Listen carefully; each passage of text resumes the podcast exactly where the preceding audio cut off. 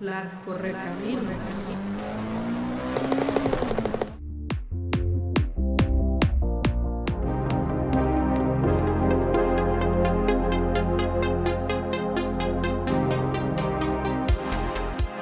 Las correcaminos. El desierto es su hogar, pero su imperio trasciende hasta lo doméstico debido a su gracia y velocidad. Y aunque prefieren correr, con su ingenio surcan volando el ignoto reino de la palabra para fraguar poesía. Acompaña a las correcaminos Anja Aguilera y Claudia Islas en sus reuniones Flash. Cada dos martes, poesía y otras letras en Petit Comité.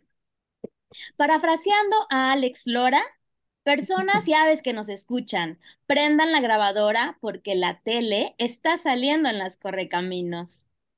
En este episodio queremos llenar sus orejas con poesía sobre televisión al modo de la emblemática banda Blur.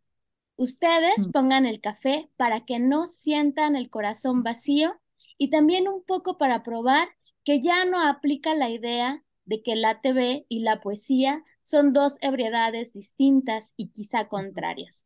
Como dice algún poeta, porque simplemente la TV, la caja donde conviven la rosa y la fusta, agónica, prueba fórmulas extrañas, imita pésimamente otras modalidades o hace infructuoso copy-paste de formatos, de distintos formatos en sus ahogadas pataditas. Mientras tanto, les traemos documentales, realities, telenovelas y desde luego comerciales. ¿Tú qué dices, Claudia? Bienvenida. ¿La TV ha muerto? ¿Larga vida a la TV o no? Híjole, pues qué gusto estar aquí. No sé si esto se pueda llamar tele TV, ¿no? Esta pantallita, o tal vez es una, una invención o una forma de evolución de la TV y eso me da mucho gusto, ¿no? pero pues no sé si larga vida a la TV como la conocimos, eh, tal vez no. sí, larga vida a los nuevos inventos, ¿no? A, las nuevas formas en que usamos esta comunicación, esta cajita, ¿no? Y sí, pues... ay, perdón, digo, quizá hay, hay que reformular la frase y decir, la TV del siglo XX ha muerto, larga vida a la TV del siglo XXI. Ajá, o al Black Mirror, ¿no? Que también aquella historia del Black Mirror. y pues bueno, aquí estaremos con, con muchas cosas por decir acerca de la TV. Yo escribí algo así como una reflexión que les quiero contar. Ya saben que siempre hago mi tarea y me puse a, a investigar un poquito de la historia y todo, pero al final me ganó más como, como la experiencia de, de lo que he vivido con esta TV, sobre todo pues mi generación, ¿no? Que nos tocó ver una, un cambio completo.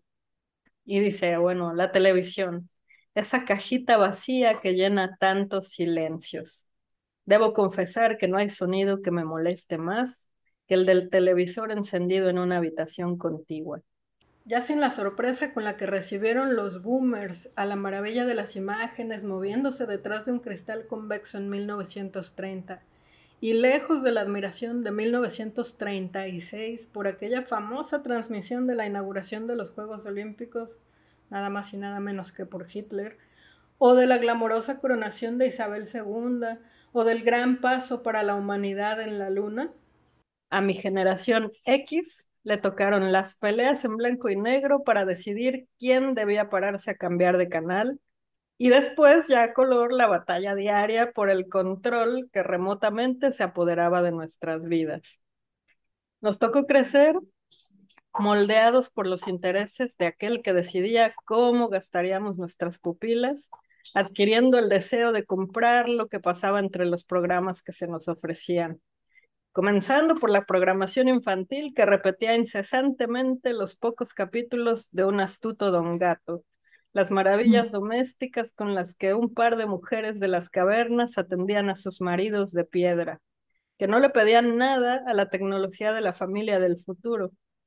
Superhéroes con capa, seres diminutos con piel azul y otras caricaturas de Oriente con personajes de ojos grandes que luego supimos se llamaban anime, donde se mostraban desde las historias trágicas de una niña huérfana y su encuentro con el príncipe de la colina, robots, caballeros astrológicos, un niño triste viajando con un viejo y dos perros por las montañas italianas, hasta la vida mágica de una niña que se transformaba en adulta al girar con su varita en forma de estrella.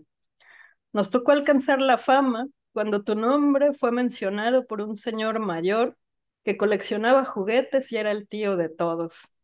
O la suerte de participar en el programa de otro señor que se vestía con pantalones cortos para regalar, o debería decir promocionar, juguetes los domingos por las mañanas. Vimos domingo a domingo, mientras los adultos se levantaban de la resaca, las aventuras de un profesor con peluca roja quien junto con tres botargas viajaba por el tiempo y espacio en máquinas de cartón. La fauna de la tele mexicana en los ochentas era variada. Una pantera rosa, un canguro, un pastor alemán que salvaba gente, un coli que era amigo de todos y hasta un delfín que sonreía. Las tardes de escuela, después de aventar la mochila, estuvieron llenas de persecuciones y rivalidades eternas entre un gato y un ratón, un gato y un canario, y por supuesto, un coyote y un correcaminos. Algunos domingos se nos terminaba lo infantil y nos tocaba ver películas en blanco y negro, donde siempre un tal Pedro y otro tal Jorge se disputaban el amor de una mujer bonita mientras cantaban. Y si era Semana Santa, el pan y vino junto con los diez mandamientos formaban parte de las vacaciones. Casi al mismo tiempo que el control remoto, llegaron las series dobladas o el permiso de verlas. Entonces conocimos a los viajeros en el tiempo, las calamidades de la vida de los pioneros, y soñamos ese sueño colectivo envuelto en un carro negro que hablaba. Deseamos montarnos en una nave con destino al espacio o resolver el misterio antes de la firma de Hitchcock. Y es increíble, hasta conocimos los reality shows. Seguramente la ley del más fuerte nos obligó a ver partidos de fútbol, encuentros de box, telenovelas, programas de revista donde la gente hablaba de cosas banales, o el programa familiar que cerraba el fin de semana cada domingo. Entre toda esa información que le suministramos al cerebro durante años, son pocos los recuerdos que tengo de algún programa o serie culturosa donde se mencionara la poesía o se recitara algún poema. Porque, ¿quién vería un programa de poesía? Qué osado sería poner poesía dentro de una caja vacía, una caja destinada a entretener, o debería decir, controlar. Qué aburrido eso de la poesía.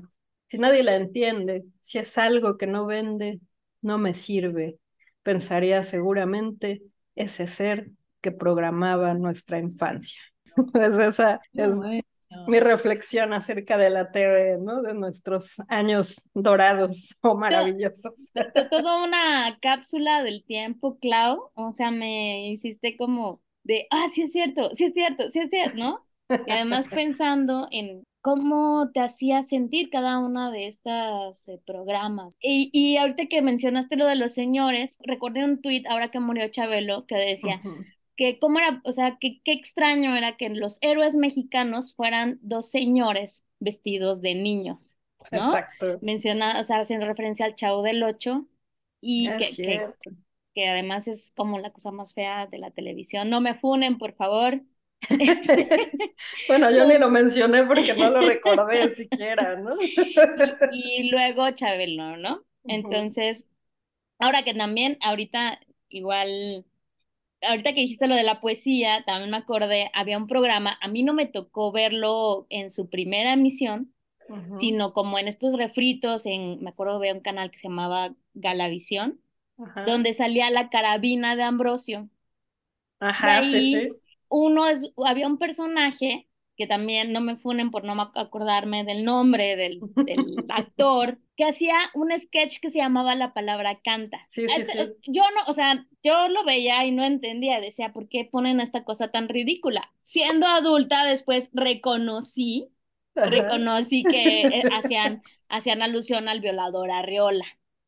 Y así como de, oh. ah, o sea, ahora tiene sentido, ¿no? Entonces, se me hace muy chistoso que, que, que, hubiera como esa referencia tan, tan exquisita y tan cultural en un programa de comedia mexicana.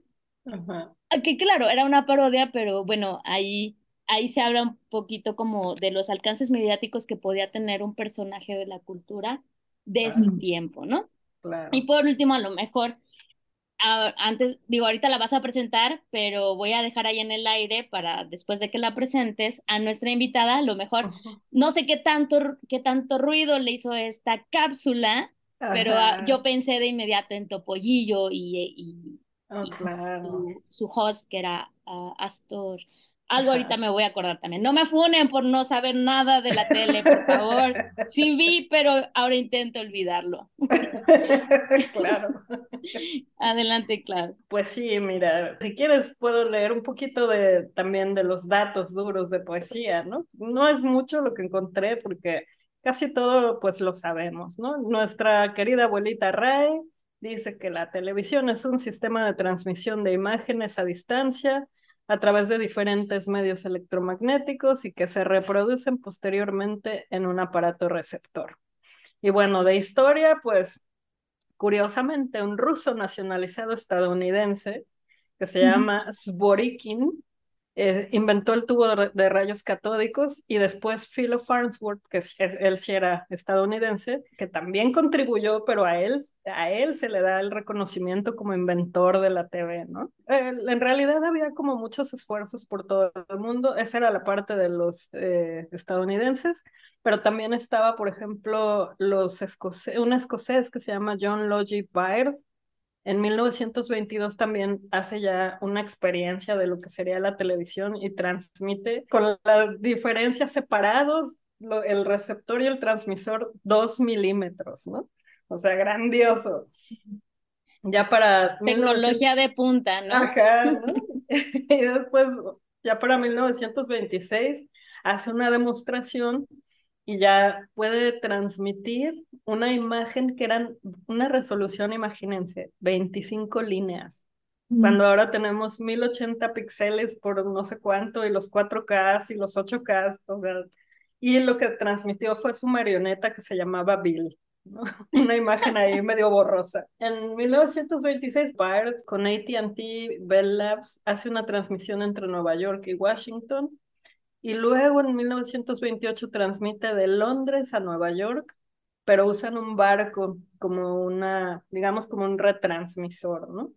Que rebota la señal.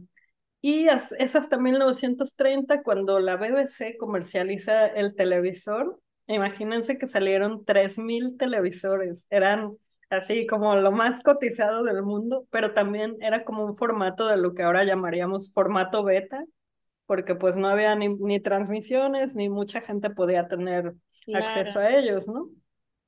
Y en 1936, pues Alemania fue la primera que tuvo una red de televisión por cable, y es esta, bueno, este video que ahora conocemos gracias a, bueno, al menos yo, a esa película de contacto, ¿no? Maravillosa que es eh, Hitler inaugurando las Olimpiadas de Berlín. Para el 2 de noviembre, la BBC One hace la primera transmisión pública en Inglaterra, en esos televisores que eran como beta.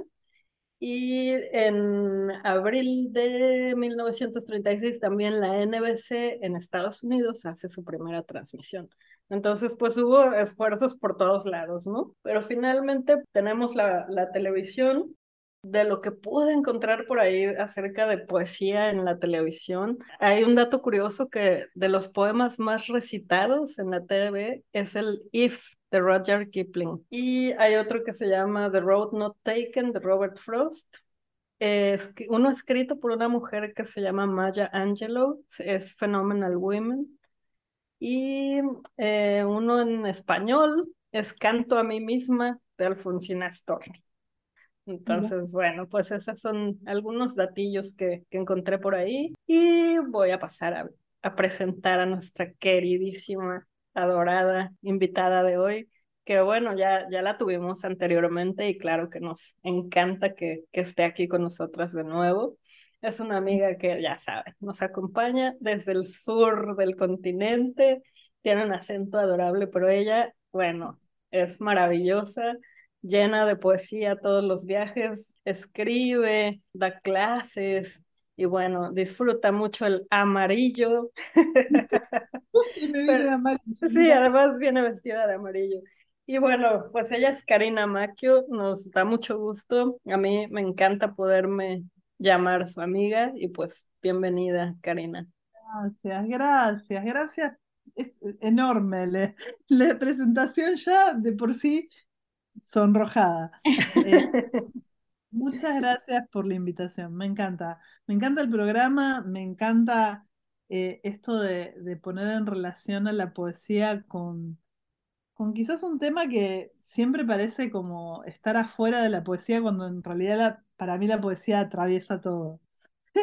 Entonces la cuestión es cómo, cómo vemos, cómo nos, nos ponemos, en qué lugar nos ponemos para ver eso. Y mm, voy, voy a retomar un poco lo que comentabas, Clau, de el, el recorrido que hiciste por la tele, porque me resonó un montón, o sea, y me resuena un montón y me llama la atención que estando en Buenos Aires, o sea, sí, en, en los 80, eh, promediando los 80 y toda la historia que hiciste eh, de México es muy parecida, o sea, los dibujitos.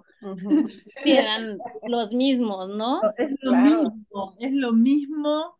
eh, las series también de lo que mencionaste, o sea, toda la, la época de, de Viajeros en el Tiempo, to- toda esa, esa seguidilla que hiciste, que realmente es como, como una cápsula, porque, uh, eh, y, y bueno, y después que, que, que ustedes no lo querían mencionar, pero que para mí también está muy ligado a mi infancia, que es el programa de Chespirito con el Chapulín Colorado y el Chavo del Ocho.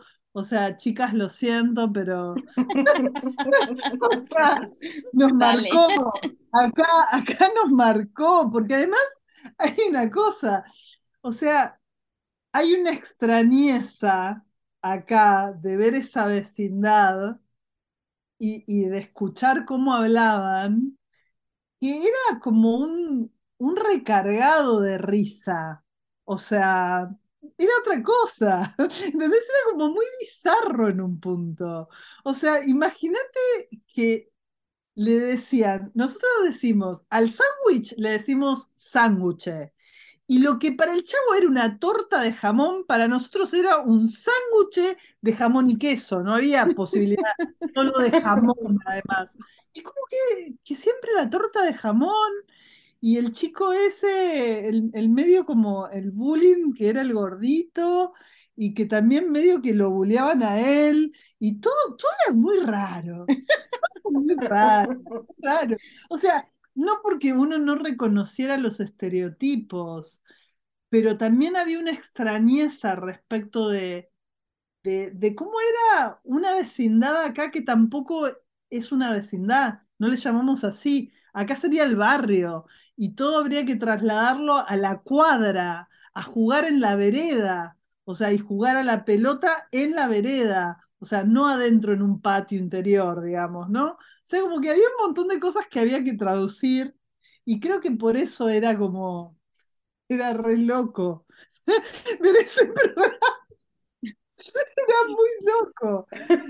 Eh, de las cosas locas de la tele, ahora para mencionar algunas, que, que también se naturalizaban en la infancia.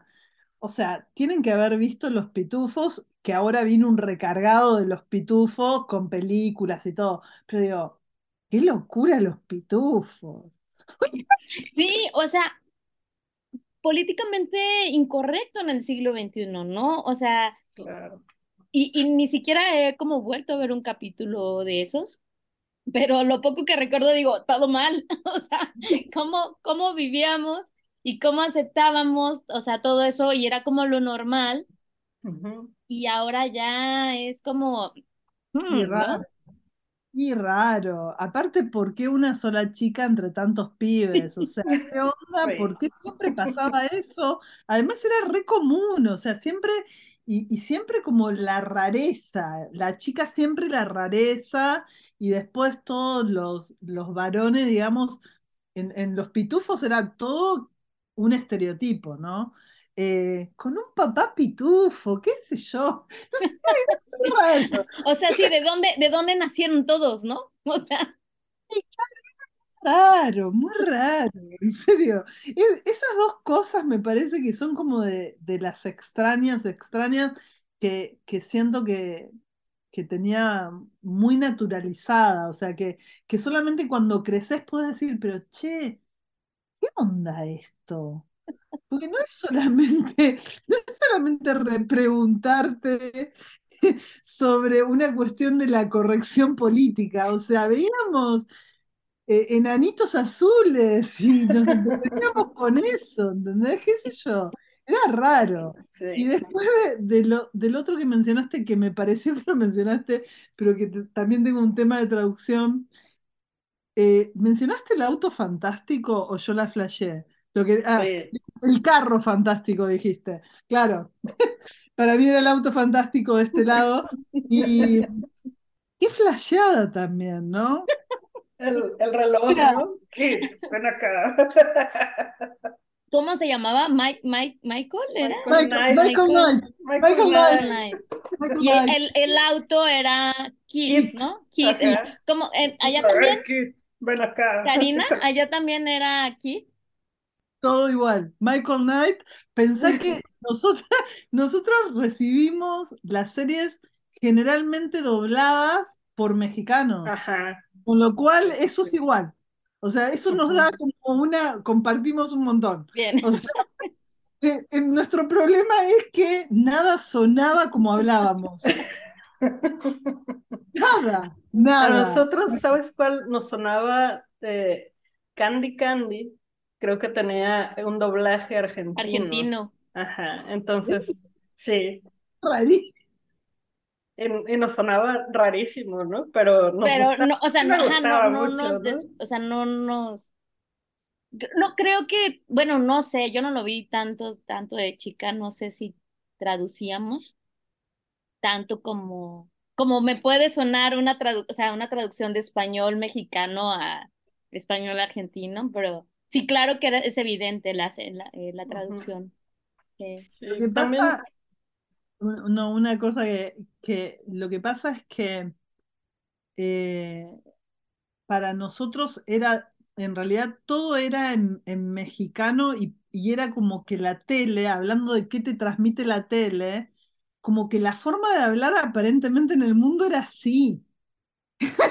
O sea, Claro, sí, era lo, decías, qué raro, como en este, en este planeta pequeño habla forma, pero parecía que si vos te movías en el mundo, tenías que usar el tú, ¿entendés? O sea, todo era en tú, por el empezar, mexicano, sí. ¿entendés? Entonces era como, bueno, y, y ni hablar las novelas. O Uh, sea, acá Verónica Castro, ícono de los 80, pero mal, mal. O sea, tipo, todo el mundo veía la no, no sé cuántas novelas de Verónica Castro. Me acuerdo que a la tarde se ponía la novela y, y siempre estaba Verónica Castro. O sea, siempre, siempre. Era como una cosa de, por Dios. O sea, como, y con, con el drama que corresponde y con el acento que corresponde. Así que ya te digo, todo era mexicano. wow, sí, yo sé que los doblajes, eh, no sé, hubo una industria de doblaje en México muy grande y se tomó, no sé por qué o por qué lo decidieron así como el mexicano, como el acento neutro. Y entonces era lo que se repartía pues a todos lados, ¿no? Pero bueno, yo me imagino, eh, eso que mencionas del Chavo del Ocho debe haber sido ¿no? sí, Una torta de jamón, y cuál, una torta para- en otros lados es un pastel para nosotros, ¿no? Una torta de ajá. cumpleaños, ¿no? Claro. Entonces, empezando por eso, pues ya tienes para reírte bastante. Sí, sí, totalmente. Pero qué loco también, eh, bueno, esto de que el, el mexicano fue tomado como, como el neutro, cuando en realidad, digo, ¿qué es el neutro? Por empezar, ¿qué es el neutro, no? Exacto. Y, y- y luego eh, esta cuestión de, de por ahí sí, un cierto esfuerzo en, en buscar un vocabulario que al final terminaba siendo como otra lengua. O sea, porque era la lengua de la traducción de, de, era la lengua de lo que pasaba en la tele, ¿viste? Era como, la tele hablan así, o sea, qué sé yo. Y, y, que se nota más actualmente, ¿no? Porque actualmente ya los doblajes no se hacen tampoco en México. Entonces, la, los doblajes ahora son extrañísimos, o sea, el acento es súper diferente.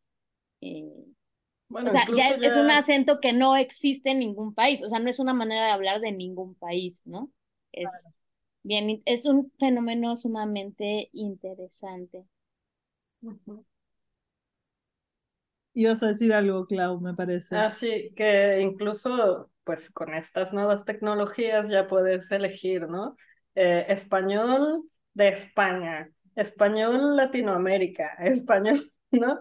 Entonces ya puedes seleccionar, ¿no? Pero antes, imagínate, y no sé si por ahí les ha tocado en Netflix sobre todo, español mexicano, y es algo que tampoco entiendes, ¿no? Que dices, bueno, ¿de qué región de México es esto? Porque tampoco entiendo nada, ¿no? Pero... Eh, lo que pasa es que eh, ahora, digamos, lo, para mí lo bueno de, digamos, lo bueno, vamos también a ponerle comillas, eh, de esta nueva televisión es esta posibilidad de seleccionar o esta aparente posibilidad de seleccionar.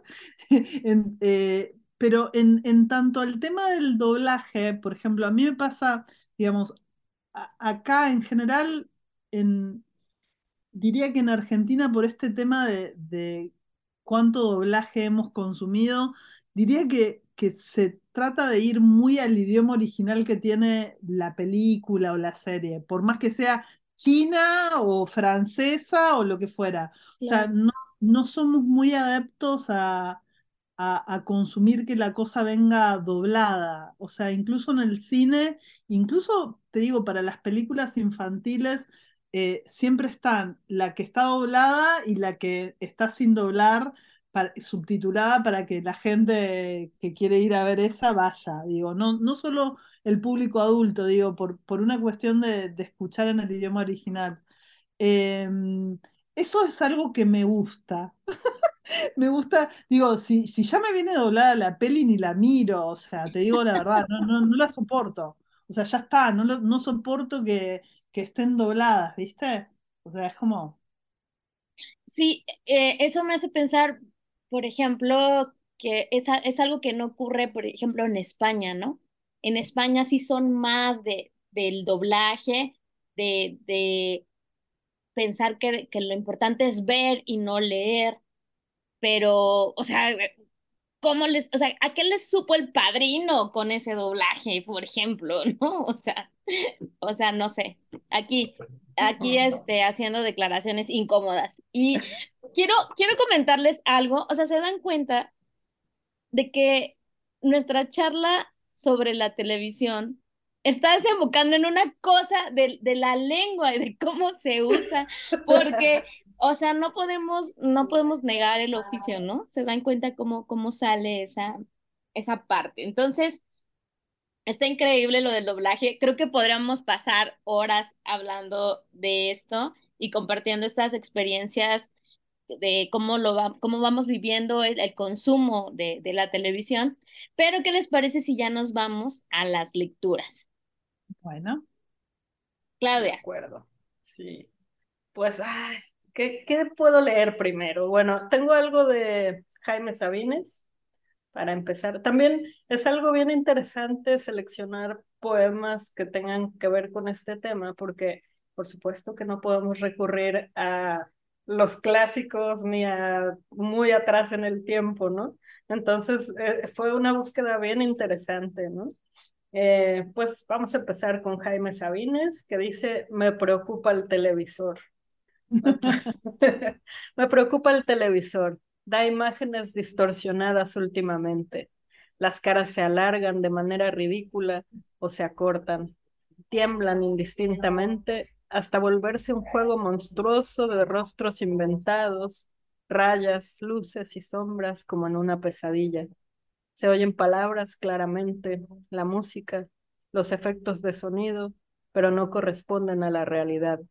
Se atrasan, se anticipan, se montan sobre los gestos que uno adivina. Me dicen que un técnico lo arreglaría en dos o tres días, pero yo me resisto. No quiero la violencia. Le meterían las manos, le quitarían las partes, le harían injertos ominosos, trasplantes arriesgados y no siempre efectivos.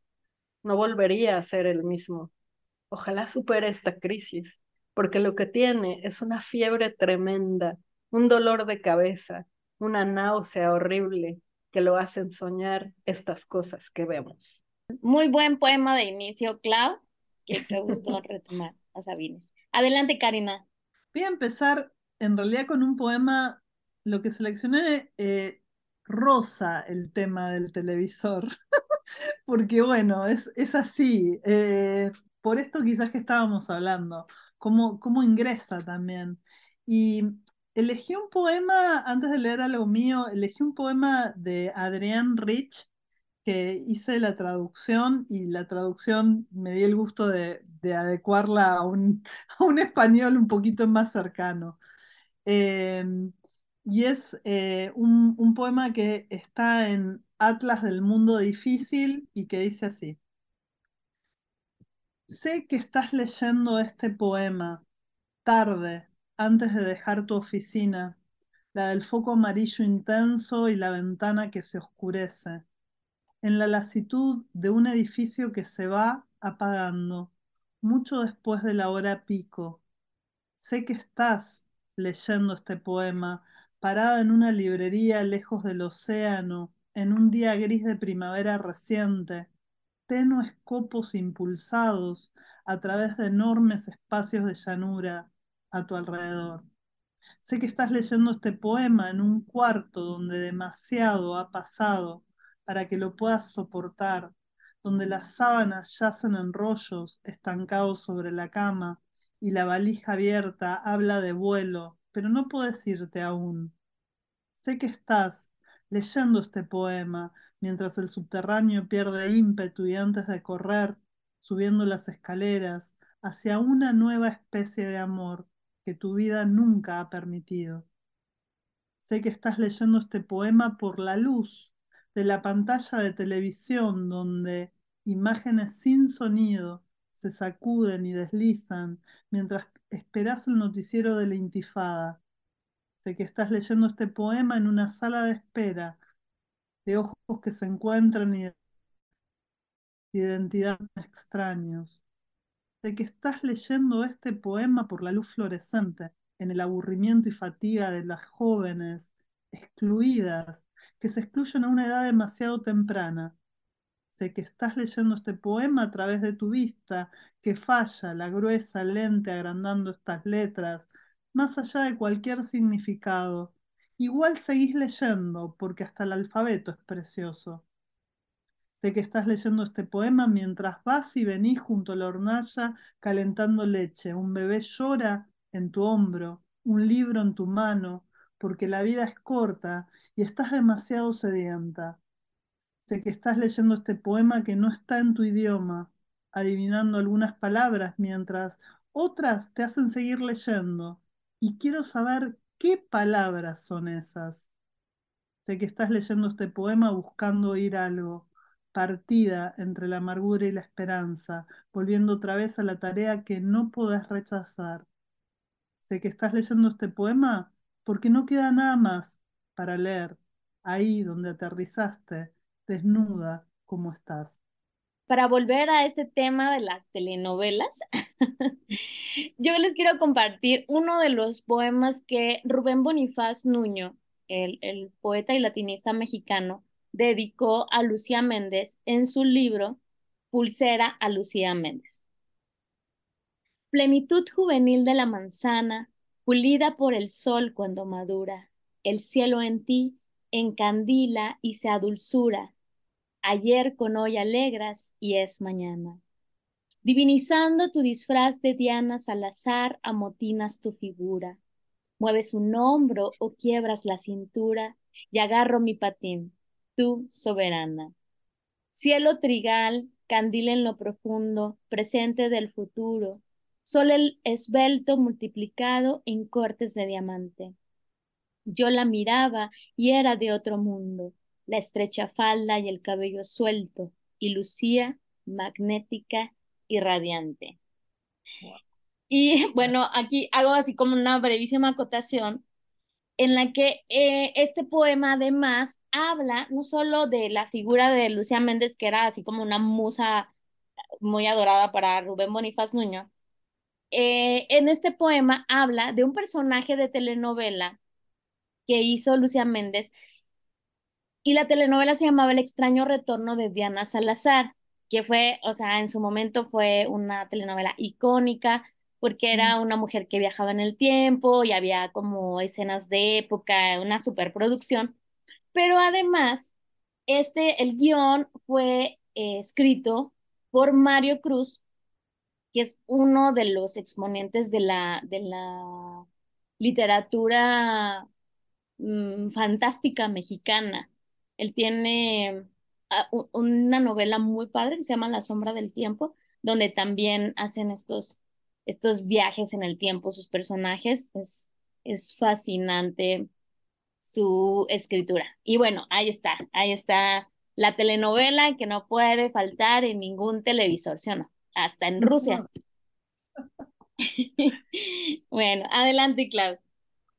Sí, esas telenovelas. La verdad es que en mi casa no había telenovelas, nadie veía eh, telenovelas, entonces no, ahora sí que desconozco el tema, ¿no? Pero por supuesto que, no, pues por supuesto que sí, me enteraba que existía Verónica Castro y todo. Algunos, por supuesto, esta canción de, de ay, ¿cómo se llamaba? La, la de los ojos amarillos que se transformaba el maleficio, ¿no? Algo así ah, se sí, llamaba. Sí, creo que sí.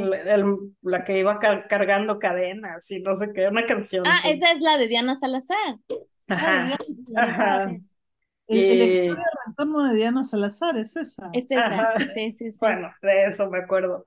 Y ya más grande me acuerdo que vi muchachitas, ¿no? Cuando eras una muchachita, seguramente. Cuando era una muchachita. Claro. Pero bueno, Sí, no, no recuerdo más así de telenovela. Eh, Pero... perdón que te interrumpa tantito, y además que es una cosa que ya evolucionó, ¿no? O sea, digo, ya todos vimos Orange is the New Black o vimos este claro. Breaking Bad, o, por mencionar alguna, ¿no? Claro, que son telenovelas. Sí, no, y ya no, ya no tenemos que sufrir eh, esto que sufrían las personas que se clavaban con las telenovelas. ¿Qué va a pasar? Claro, que nos entrenaron muy bien cuando vimos Candy Candy y teníamos que esperar a ver qué pasaba el lunes, ¿no? Sí, sí iba a, elegir a, Terry o a Anthony, ¿no? Sí, los, los famosos cliffhangers. Pero bueno, eh, pues yo no sé si recuerden eh, un pintor que salía en la televisión, que se me hizo muy curioso encontrarme este poema de Julián Herbert, que se llama El placer de pintar con Bob Ross. y dice, el placer de pintar con Bob Ross, una jarra. Una vocal engarzada en el tacto, un beso verde como pájaros de sombra, un espejismo de seda que murmura, una estrella de aliento, una muda abeja destilada, el estandarte y el caballo de Ruy Díaz, la frescura como alfánjanes decorados en Córdoba. Todas estas venturas flotan entre tú y yo mientras bebemos boca a boca limonada.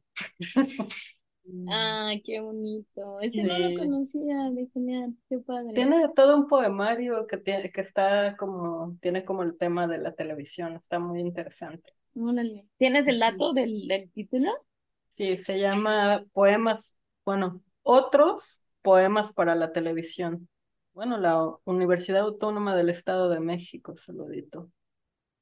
Súper bien, pues muchas gracias, Clau, por esa tan buena investigación sobre poemas televisivos. Adelante, Karina, a ver. Bueno, primero tengo un poema chiquitito que se los dedico a ustedes porque lo encontré y me pareció que era justo para el programa. Eh, y hay una escena con, con televisor eh, que a, ver si la reconocen. la película es Matrix, así que bueno, hay una escena con televisor, pero les leo. Si el desierto es un páramo, quizás andamos fantasmas sin saber de nuestros cuerpos. Si el desierto es lo real, welcome, dice Morpheus, en un fondo nada como esta pantalla y un televisor con ruido blanco. Si el desierto es sueño, entonces la arena no quema, suave médano dorado enciende mis ganas de rodar escribiendo.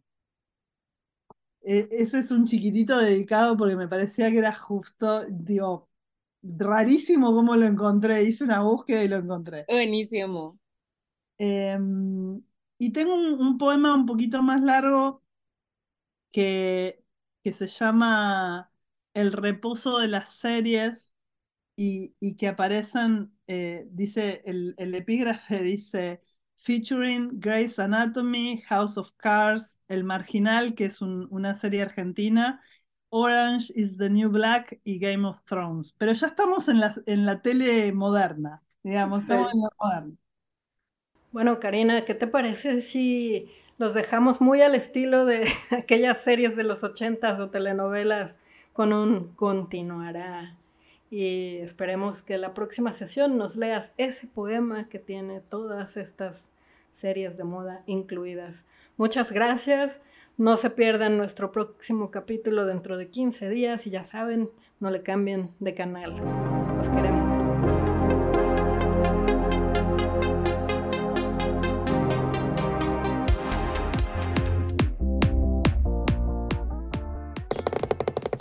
Las correcaminos.